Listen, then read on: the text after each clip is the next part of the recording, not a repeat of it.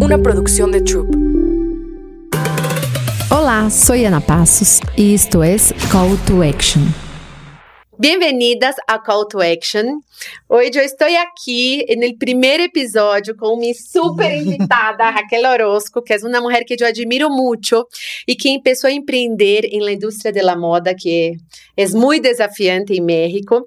Yo quiero dar la bienvenida y que ya, ya me deseo mucha suerte. Mucha, mucha suerte en este primer gran momento de, de que vienen bastantes por, por, por, por llegar. Ay, gracias, mi Raquel. Y pues es una de las diseñadoras más reconocidas e influyentes de nuestro país, por eso para mí es un honor tenerla aquí. Raquel Orozco es una marca de lujo y un concepto cosmopolita, multicultural, y ella diseña para la mujer real, ¿no? Ya que ella es una mujer muy real, y eso también yo creo que es muy congruente cuando nos llevamos con gente que admiramos y que, y que, que tiene los mismos valores que nosotras. Y también ella ha ya vestido a muchas estrellas, como Salma Hayek, a la cantante Laura Pausini y muchas otras. El tema de hoy que quiero platicar con ella es cómo construir una marca exitosa desde el cero. Porque yo sé que muchas veces nosotras tenemos un sueño, tenemos uh, un um objetivo de vida e luego dizemos, pensamos, que difícil, não? Que difícil empezar desde zero, que medo. E por isso me gostaria eh, que nos contaras um pouquinho de tu história, de quando nasceu esse sonho. Claro. Bueno, pues antes que nada, muy agradecida, muy feliz, muy contenta de estar aquí contigo, Anita. Gracias por invitarme. La verdad, me, me, me, encanta platicar contigo. Es como si no estuviéramos haciendo ninguna entrevista, porque creo que es esta, esta parte del ADN que, que compartimos y, y, y creo que hay muchas cosas muy lindas que para nosotros son muy importantes de las personas, de las mujeres, que creo que es lo más importante es lo que tienes acá y lo que tienes acá. Entonces creo que es muy lindo y te agradezco estar acá. Oh. Este, pues bueno, y muchas felicidades por este proyecto. Bueno, eh, pues sí, empezó esta, este tema de, de, de crear una marca, empezó a raíz de que yo quería para empezar, yo empecé a trabajar con mi hermano que tenía una empresa de, de, de, ropa como más teenager, más jeans, más, más casual. Y yo quería hacer una, una colección como más formal, más para una mujer eh, eh, en ese momento a mi edad, o sea, que pudiera tener un vestido que te funcionara para ir al, a un desayuno, pero que también ese vestido te pudiera llevar a un evento, que pudiera ser fácil vestirte. Entonces, y a un precio, una calidad, que, tu, que fuera una muy buena calidad, con un precio accesible. O sea, es crear un lujo accesible. Entonces yo quería realmente hacer eso porque no lo veía en el mercado y quería vestirme así. Entonces así empezó la idea de la, de la marca Raquel Orozco como mi marca como tal. Eh, empecé eh, a, a, generar piezas muy fáciles de poder llevar y lo que yo veía en la calle es de que la gente me volteaba a ver o me preguntaba o mis amigas me preguntaban por esa pieza, qué sé yo, y yo enseguida decía, te la hago. Y entonces empecé desde a poco a poco a, yo trabajaba por otras empresas en relación de dependencia y entonces diseñaba y qué sé yo. Y empecé a capitalizarme poco a poco porque lo que yo quería era crear esta marca. Entonces, antes de hacer alguna pieza, un modelo, hacer mis etiquetas, primero di de alta mi marca, di de alta mi este, dominio en mis redes sociales, en mi website y todo ese tipo de cosas que eran importantes y que no sé en qué momento iba a suceder, pero creo que era como que las bases. Entonces empecé a hacerlo así, empecé a hacer unas un, unos vestidos, dos vestidos, tres vestidos, empecé a tener eh, en mi primer rack en mi living de, de, de, mi casa, amigas llegaban en la noche a mi casa, estas amigas llegaban a otras, y de repente llegaba mi esposo y dice, ¿qué es esto? no puedes entrar, porque tengo muchas mujeres cambiándose aquí en el living, y entonces no puedes entrar, date otra vuelta. Entonces él dice, ¿qué, ¿qué está pasando? Y todas las noches me pasaba lo mismo, hasta que eh, decidí buscar un lugar apropiado, público, para poder eh, eh, tener un espacio, una tienda. Y entonces ahí fue donde empezó Emilio Castelar 227, la tienda que, la, nuestra flagship store. Y, este, y ahí empezó todo. ¿Cuánto tiempo hace? Eh, yo abrí esa tienda estando embarazada de mi hija Martina y ella tiene hoy por hoy 11 años. ¡Wow! No, bueno. Exacto. Y eso que acabas de decir es muy cierto, porque yo, como soy fan número uno, y tú sabes, sí. ¿no? Eh, qué maravilla poder vestirte desde la mañana y quedar lista hasta la noche. Y lo, que, y lo que te atraviesa en el día, ¿no? Puedes estar en la oficina, después sales, vas a una comida o tienes un cóctel en la noche y ya estás cómoda, guapa. Claro, porque siempre en mi mente estaba esta mujer como tú, que, y mujeres que he conocido a través de la vida se van volviendo mi inspiración, porque digo, necesitas un vestido que te pueda, o una pieza que te pueda servir no que gastes, que inviertas en una pieza que te pueda servir para un brunch, pero cambies el calzado, cambies el bolso y te sirve para un cóctel en la noche y que esa pieza la uses bastante. No es este tema de desechar y que ya nunca lo... No, es hacer piezas que puedan ser funcionales para el cuerpo, para la mujer real, que estés cómoda y sobre todo eso, nunca ves, sentirte, nunca vestirte incómoda, porque eso lo reflejas en tu rostro, en tu cuerpo, en tu actitud y tienes que estar cómoda hasta en un vestido de noche. Totalmente. no, y eso, y eso también aprendemos con la edad, ¿no? Que al principio decimos, no, yo quiero verme y no importa. Y después ya dices, ¿para qué si puedo tener las dos claro, cosas? Claro, totalmente. Ay, que, entonces ya 11 años, ahí empezó todo. Y durante ese tiempo, ¿cuáles fueron los tres obstáculos más difíciles que tú dijiste, uy, para construir esa marca no sé, a lo mejor hasta pensaste en desistir en el medio del camino. Claro. Sí, a ver, eh, creo que primero fue, creo que el primer obstáculo enemigo muchas veces puede ser uno mismo. Uno mismo en, no creer realmente lo que tu producto o a lo mejor pensar que no es lo suficiente y eso es un eh, obstáculo tremendo o que tú misma te pongas esas barreras, que no creas en ti. Ese fue como que un desafío muy grande durante mucho tiempo. Eh, que he ido aprendiendo bastante de ello y gracias, y, doy gracias a ello porque he aprendido muchas otras cosas a través de ello. Eh, algo muy importante que nos, o sea, los no, tuve muchísimos, o sea, tuve muchísimos no. Eh, algo que a mí me ayudó a focalizar esos nos eh, en mucha gente, en situaciones o qué sé yo, a ver, uno muy simple. En el momento que empecé mi carrera, mi, la, la, marca como tal, cerca de a 10 personas les pedí ser socios para poder crear la marca, abrir la tienda y tuve 10 nos. Entonces dije, bueno, esos nos y después vienen otros eh, a través de, del tiempo, como que traté de buscarle una connotación totalmente distinta y busqué la forma de, de que fueran impulsores. Entonces, lo que empecé a hacer, dije, ¿por qué ese no? Independientemente de, las personas que estaban buscando como socios, sino otro tipo de situaciones. Pero esos no se convirtieron en impulsores porque, porque los empecé a documentar, empecé a saber ¿Por qué no? ¿Por qué fue no? No estaba preparada, no estaba en el producto, mi presentación no fue buena, esto me faltó, ¿qué fue lo que pasó? Y entonces empecé a analizarlos, los documenté, les daba soluciones y entonces dije, bueno, se va a convertir en un sí en algún momento. Y toda esa serie de, momentos o de situaciones que marcaron en mi vida y en mi carrera como para decir, sabes que ya hasta aquí llegué, creo que los tenía yo aquí al lado. No dejé que me detuvieran, sino que los tenía yo aquí al lado, sí, porque dije, en algún momento esto ya se va a convertir en un sí, y me seguían impulsando, pero no podía dejar de llevar el ritmo que tenía en cuál que era seguir creando piezas, haciendo colecciones, enfocándome en mis clientas, que ellas eran las más importantes para mí. Y entonces esos nos, a consecuencia, se convirtieron en sí, ¿sabes?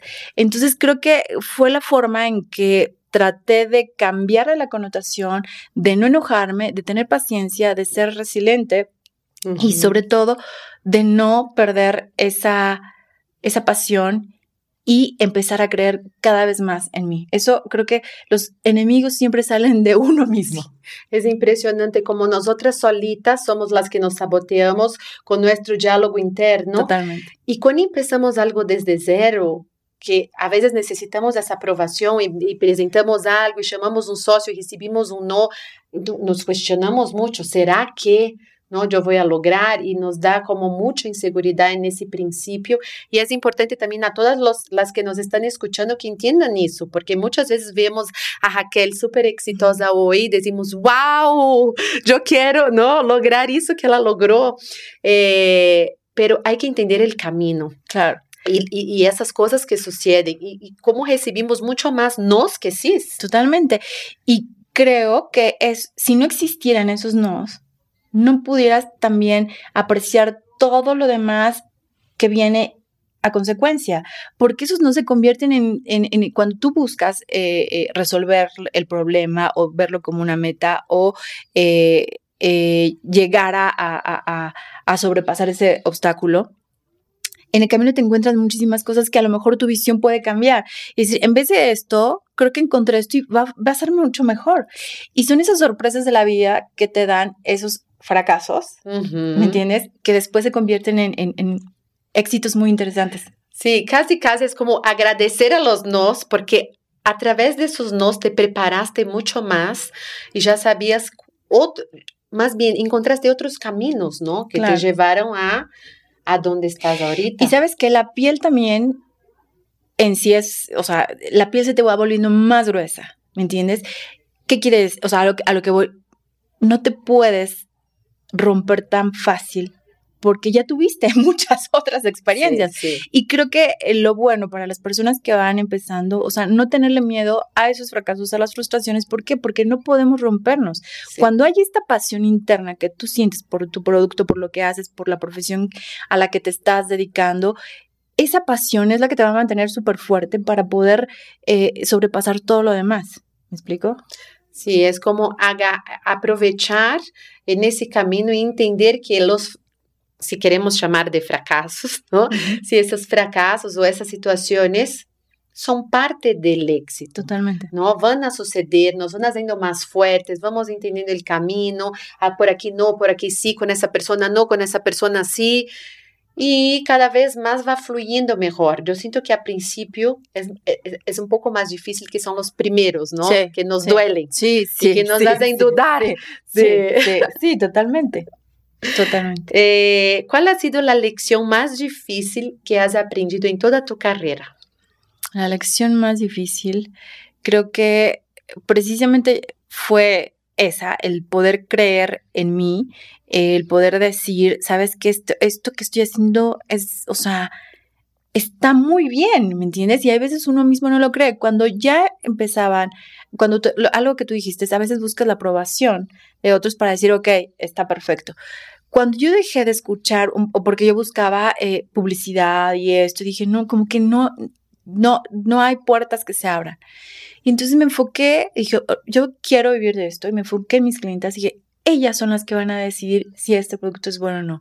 Y me relajé y me enfoqué completamente en trabajar para mis clientas, en la persona que entraba a la tienda, la persona que me llamaba, todo ese tipo de situaciones y lo que yo escuchaba, lo que me decían, lo que querían, aprendí más de ellas y a consecuencia se fue dando todo lo demás. Me explico, me relajé en ese aspecto y no me clavé en que por este va a ser el camino. Muchas veces la vida te sorprende y los caminos no son los que al inicio piensas que son. Sí. Me explico, y entonces te lleva hacia otros lados que dices, ¿por qué no lo vi? O sea, ¿o por qué estaba tan encasillada con esto cuando hay miles de caminos para poder lograr tu meta o a donde quieres llegar? Entonces entendí a tenerme paciencia, a poder no frustrarme y saber que hay muchas formas de hacer las cosas y no tomar las cosas de manera personal, nunca. Ese es, un, ese es un, un, secreto importante. Nunca. Porque yo veo mucho en mis sesiones de coaching eh, con las mujeres, mucho de ese tema, ¿no? Como nosotras a veces nos encerramos en un solo camino y nos presionamos tanto eh, y nos agobiamos tanto cuando hay miles de otras alternativas, ¿no? Pero que a, a veces eh, ese tiempo que perdemos ahí, esa energía que perdemos ahí, Totalmente. No y ahorita que acabas de decir, la energía, tampoco enfocarnos en la persona, ay, esta persona me dijo que no me dijo que, o sea, te enfocas en la persona y tu energía se hace chiquita, sí. o sea, olvídate, no le pongas nombres de personas a esa situación, mejor buscar la forma de entender el porqué de la situación. Puede que hayas tenido tu razón o puede que la otra persona, no o sea, puede haber sido algo personal o qué sé yo, pero no te ayuda en lo más mínimo tomarlo de manera personal. engancharte ahí, ¿no? Engancharte, no, es que esa persona no me ayudó, es que esa persona no me está apoyando. Claro. Y, no te nuestra mente va haciendo una historia y eso nos va drenando mucho esa energía. Y ahí, eso que me, me dijiste me encantó porque al final en, en, lugar de eso, te enfocas a tu clienta, a tu propósito.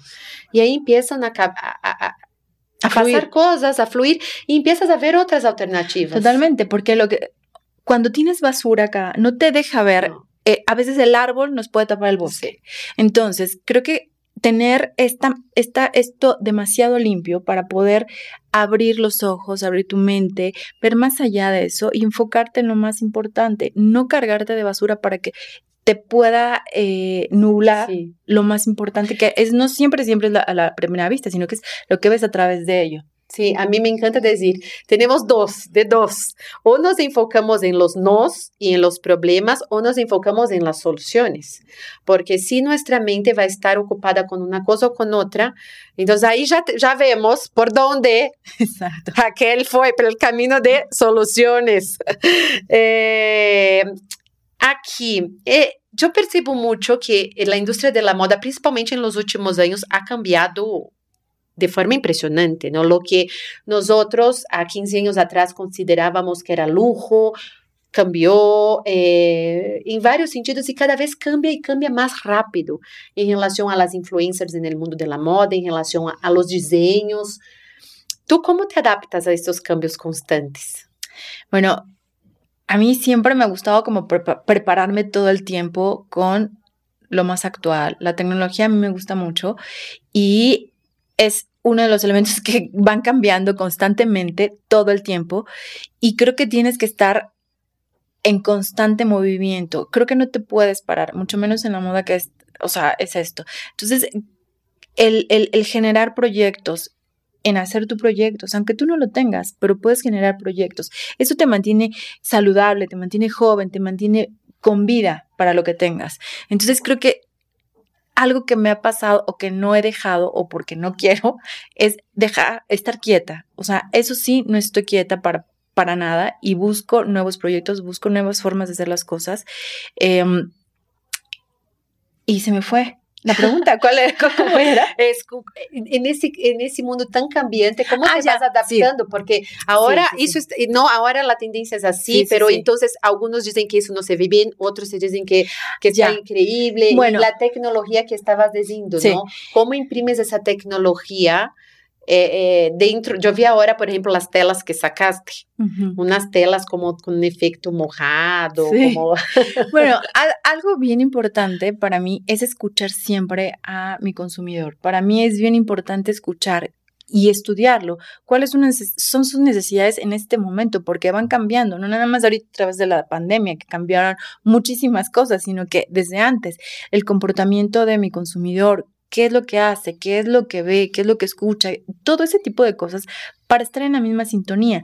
Yo lo que estoy eh, queriendo dejar como marca eh, dentro de mi marca es una marca, mi marca es atemporal. Quiero que esta pieza, este vestido que traes tú, puedas usarlo dentro de 5 o 10 años, ¿me explico? No quiero hacer piezas que sean el fast fashion, no quiero hacer piezas que las uses y que, que gastes y que no inviertas, ¿me entiendes? Entonces como que en cada pieza que yo hago, busco eso y puedo de esta misma pieza, de ese mismo vestido, puedo hacer 10 versiones hasta que quede la versión perfecta para que tenga todos esos características, la temporalidad, que te veas elegante, que seas femenina, que te veas estilizada y que puedas realmente sí usarla durante mucho tiempo. Entonces, como que trato en esa parte de innovar todo el tiempo, en mis telas, en la estructura, en la forma de la construcción, en la forma en que cómo puedo presentárselo a, mis clientas, el servicio que damos en online, el servicio que damos en nuestras tiendas, o sea, cada vez le estoy buscando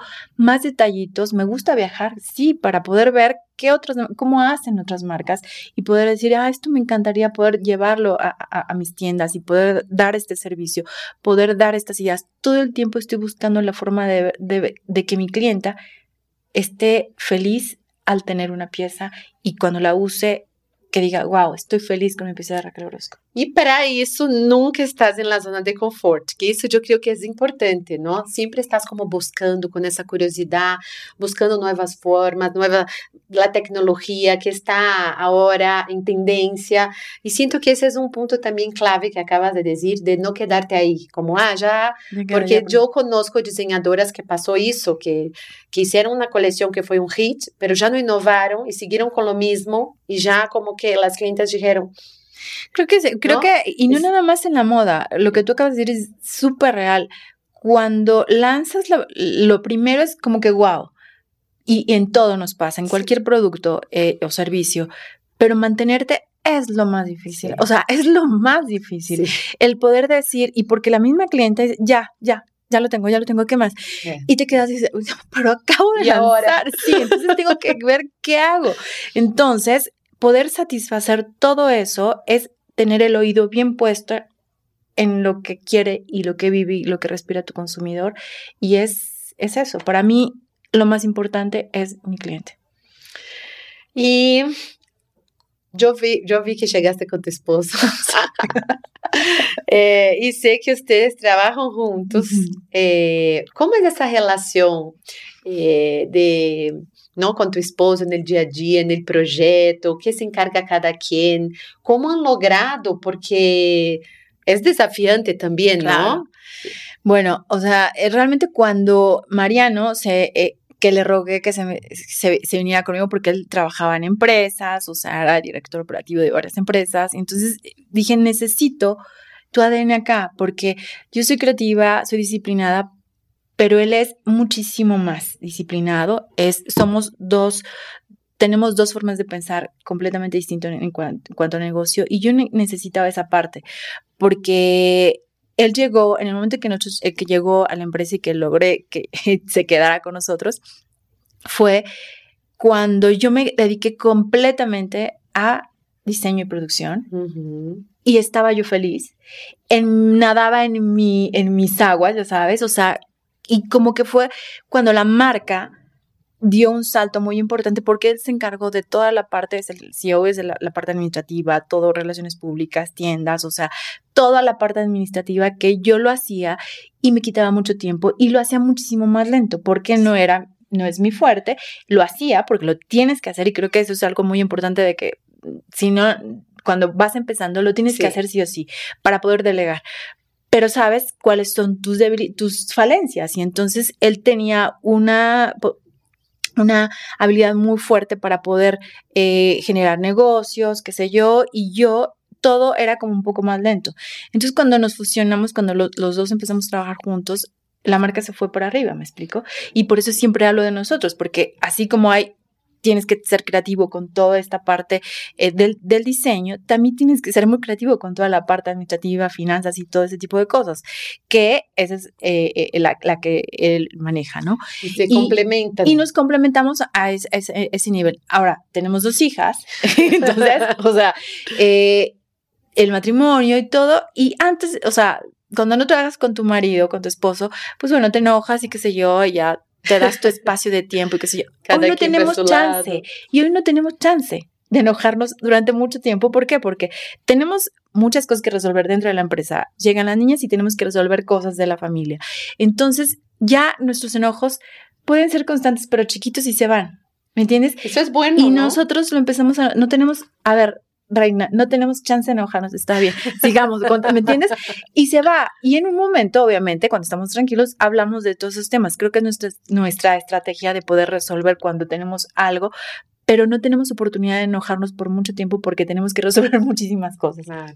Y al final yo siento que es muy bueno, porque así ustedes no se enganchan en cositas, ¿no? Y funciona, que es lo más importante. Yo veo que funciona y también viste que cuando él entró la empresa dio ese salto. Sí, sí. Y lo más importante es que se te nota que estás bien, ¿no? Entonces, cuando tienes un um companheiro, alguém que te ajuda, que te que agrega, e creio que é um caso de êxito de pareja, que isso deve ir para outro podcast, ¿no? de como as parejas podem trabalhar juntas sem matar-se no intento. Sí, sí, sí, sí, ¿qué pasa? Que es sí. que ay, todo, todas mis hojuelas, no, no, pero creo que hay que encontrar la forma de cambiar eh, el esquema para poder seguir adelante. Sí, y aquí eh, para mí es muy importante eso que acabas de decir, que a principio, cuando, cuando empiezas a emprender, haces de todo. Todo. Y aprender de todo es parte de... Y es muy agotador porque al, al final, como tú dijiste, hay cosas que tenemos el talento para hacer y otras que no. Que dices, ay, Dios mío santo, ¿no? Pero... Y luego ya que empiezas a crecer y estructurarte mejor, es pues, muy liberador porque acabas haciendo cosas de alto valor y que a ti te encantan. Pero algo bien importante que es que ya cuando tú que iniciaste tu proyecto, ya al momento de delegar, tú ya pasaste por esa etapa. Entonces le puedes enseñar perfectamente a la persona que entra para sustituir eso. Algo que yo a veces escucho de todas las personas que van entrando o que van a emprender un negocio, en, en el caso del rubro que nosotros estamos manejando, es eso, que quieren llegar y sentarse y diseñar y ya no saber de nada. No, creo que es bien importante que te enamores de todos los procesos y tal vez algunos no, pero que sí los manejes para que tú sepas que sí, que no y que tampoco te vean la cara, ¿me entiendes? O sea, a final de cuentas también eso es muy válido. Tienes que aprender para poder delegar y poder después dirigirlo pero no le huyas a eso. Sí, porque también aquí entra el tema del liderazgo, porque eres una diseñadora, pero también eres una líder, ¿no? Entonces también cómo vas a pasar eso a tu equipo y delegar de la forma como tú quieres los entregables si no conoces el proceso. Exactamente, ¿no? exactamente. Entonces, esa parte. Y aquí, ¿cómo logras ese balance entre tu vida personal y profesional? Con las niñas, con todo, ¿no? Las colecciones, las tiendas. Bueno, realmente creo que he buscado o he entendido que debo de aprender a manejar perfectamente bien mis energías. Entonces, con las niñas necesito una energía brutal y es, aunque ya una ya está, es adolescente, pero eh, aprendo a manejar bien mis energías. A tales horas estoy bien para esto, a tales horas estoy bien para esto. Entonces busco la forma de no llegar cansada. Y yo soy de las que duermo temprano, porque necesito estar descansada, porque me levanto muy temprano y trato de abarcar lo más que se puedo. Agendar es bien importante, tus eventos personales con mis hijas, con todo. Y salgo muy poco, me explico porque sí tengo mi grupo de amigas que, como tú sabes, hacemos cosas muy pequeñitas, muy puntuales, pero lo disfrutas y tal vez no es de que vaya a tantos eventos, voy puntual a, eventos. Hay veces que la adolescente ya me acompaña a ciertas cosas. Sí, yo ya he visto en algunos Entonces, eventos. Me la, me, la jalo para que también podamos este, convivir y sobre todo es eso, o sea, darme mi tiempo con mi esposo, que no hablemos de trabajo, con mis hijas, para hablar de sus cosas que no tengan nada que ver con nuestro trabajo, porque a veces es muy agotador que estando en casa y ella se escucha, entonces ya acaban hartas de escuchar de, lo que es el trabajo y nos damos nuestros momentos para hacer cosas que en familia nos gusten o a ellas les gusten y capitalizamos los tiempos para poder hacer para todos y que todos estemos a gusto, entre comillas, ¿no? Pero no es fácil. Cuando hay una armonía en todo el día, durante todo el día, en todos tus roles de, de, de la vida, dices, wow, hoy fue un día increíble, ¿me entiendes? No sé que hayas, o sea, abarcado esto, pero cuando todo está en paz. Sientes esa realización. Sí. Y nosotras como mujeres, y a ¿no? se nos olvida. Sí, de, de, de, reconocer ese día. Que todo salió bien. Que sí lograste, ¿no? Sí. Y dar la importancia, porque a veces damos importancia a un día caótico. Y, y, como mujeres, de, no, la casa, el esposo, las hijas, el trabajo. Entonces, al final, tu ejercicio, cuando logras un día así, que dijiste, ay, qué armonía, logré dedicarme un poquito a cada cosa y todo fluyó. Eso es un día exitoso. Wow, para mí también. Sí, sí. y, hay que reconocer lo que es lo más importante. Ahora, ¿cuáles son tus tres fortalezas que, que tú crees que marcó toda la diferencia para lograr hacer esa marca exitosa, empezar desde cero, hace 11 años que empezaste? Tres cosas que dijiste, wow, por esas cosas, hoy yo estoy aquí. Bueno, creo que eh, soy muy disciplinada.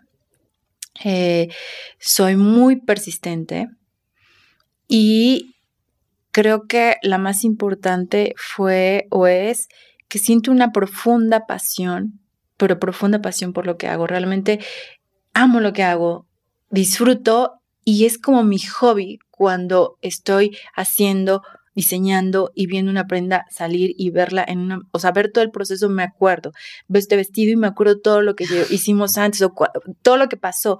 Y eso como que no lo he perdido y no quiero perder esa pasión que cuando empecé al día de hoy y cuando empiezo a hacer una colección me llena de, de, muchísima emoción. Oh, que, y se siente, ¿no? Se siente. Y yo, yo también siento que la pasión cambia nuestro, nuestra vida, cuando imprimimos pasión. Ahora, ¿cuál es tu, tu sueño hoy que aún no has logrado y vas por él?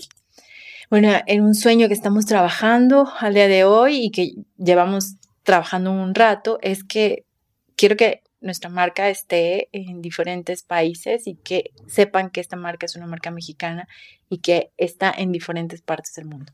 Y ahí, ya decretado. decretado. Así será, decretado el día de hoy, registrem. Sí, ya. Registrem, porque así será. Eh, si pudieras vestir a una mujer en el tiempo, no importa que esté viva o sea una mujer del pasado, ¿quién sería esa mujer y por qué te encantaría vestirla? Ay, bueno, a mí siempre me encantó María Félix, o sea, la personalidad de la mujer, o sea, independientemente de su belleza, pero la personalidad que le imprimía, la fuerza cuando se paraba, o sea, esa, esa seguridad, creo que esa es mi mujer ideal. Wow, muy bien. Y aquí, para ir cerrando, porque yo no quería, pero ya me dijeron, Ana, 30 minutos, para ir directo al punto. Eh, tres pasos para las mujeres que nos están escuchando, que tienen un sueño, que quieren emprender, pero sienten esas dudas que dijiste, ¿no? A veces de dudar de uno mismo o por dónde empiezo, cuáles serían esos tres consejos de Raquel Orozco, porque vamos a poner eso en una infografía para que tengan los pasos a seguir, que esa historia de Raquel no quede solo en la inspiración de ver cómo una mujer pudo ¿no? lograr com de 11 anos para cá poner uma marca em um mercado bastante difícil onde está e ser uma das desenhadoras mais importantes de México diante das dificuldades, dos desafios, pero sí é um logro impressionante e há que reconhecerlo e, aprender desde essa história. Então, para, para as mulheres que estão começando, esses três passos, qual seria? Creo que primeiro é ser persistente, ser, sí, ser consistente, tener disciplina, eso es muy importante en el caso, en donde, en donde te quieras desarrollar. Creo que antes de, de emprender un negocio, poder tener la oportunidad de trabajar en una empresa en donde sea ese tipo de producto, es, no sabes, es como la escuela, es vital para poder ver todo lo que se puede, lo que no te gusta, lo que no, antes de poder invertir. Eh, y otra cosa muy importante es invertir. Yo sé que al, al, inicio te emocionas y te quieres comprar la bolsa, el zapato, todo, pero creo que lo más importante es empezar a invertir todo lo que vas ganando en tu marca porque si no, ¿en qué momento vas a poder crecer y no gastarte el dinero? Creo que es bien importante poder invertir en cada, en una máquina, en una mejor cortadora, estoy hablando de, dentro de lo, que yo hago, una máquina, una cortadora, en un plotter y decir, ¿sabes qué? Esto va a ayudar a que yo pueda producir mejor, con mejor calidad, no sé, todo ese tipo de cosas. Em, y creer en ti. Cuando sientes esta pasión que te llena desde acá, desde el estómago, que te emociona cuando te sientas y te pones a diseñar o en lo que hagas, si realmente sientes todo esto que pasa dentro de tu cuerpo, no dejes de hacerlo. Es decir, vas a escuchar a muchas personas, inclusive hasta tus padres, puede ser, no, eso no lo hagas, no te va a dejar dinero, qué sé yo, pero si realmente sientes pasión por esa cosa mínima o esa profesión o esa, e, eso que a lo que te quieres dedicar, no lo dejes porque vas a poder sentirte realizado y nunca lo hagas, eso sí, pensando que te vas a volver en millonario. Creo que tiene que ser siempre tu pasión y lo demás puede venir a consecuencia o no, pero creo que lo más importante es saber que eso que, que vas a dedicarte te va a hacer súper feliz. Sí, antes del dinero viene el propósito. Totalmente. Aqui estão os conselhos valiosos, uhum. valiosíssimos. Vamos a bajar em uma infografia porque eu penso, imagínate se supiéramos dessas coisas antes, não? Exato, totalmente. Que maravilha! Quantas ¿Cuántas, ¿Cuántas piedras hubiéramos saltado en el camino, obstáculos, entendiendo la realidad? No, no, no una foto de Instagram donde ves una mujer que supuestamente tiene la vida perfecta, pero entendiendo un poco el camino y lo que sucede en ese camino y esos pasos importantes que vamos a dejar en una infografía que yo voy a no sé, creo que va a estar en las redes sociales. les voy a dejar la cuenta de Luxury Lab Women, arroba Luxury Lab Women, voy a dejar aquí también. Y esa plataforma que, que nosotros hicimos, Abelardo y yo, es para impulsar a las mujeres a la acción. Por eso queremos dejar esos pasos de Raquel, esos, esos consejos, eh, porque mucha, yo siempre digo en mis conferencias, escuchamos tantas cosas, leemos tantos libros, hacemos tantos cursos. Imagínate que aplicas lo que escuchaste, lo que leíste. Imagínate que si llevas a la acción algo que aprendiste. Llevas a la acción, crias movimiento, crias transformación.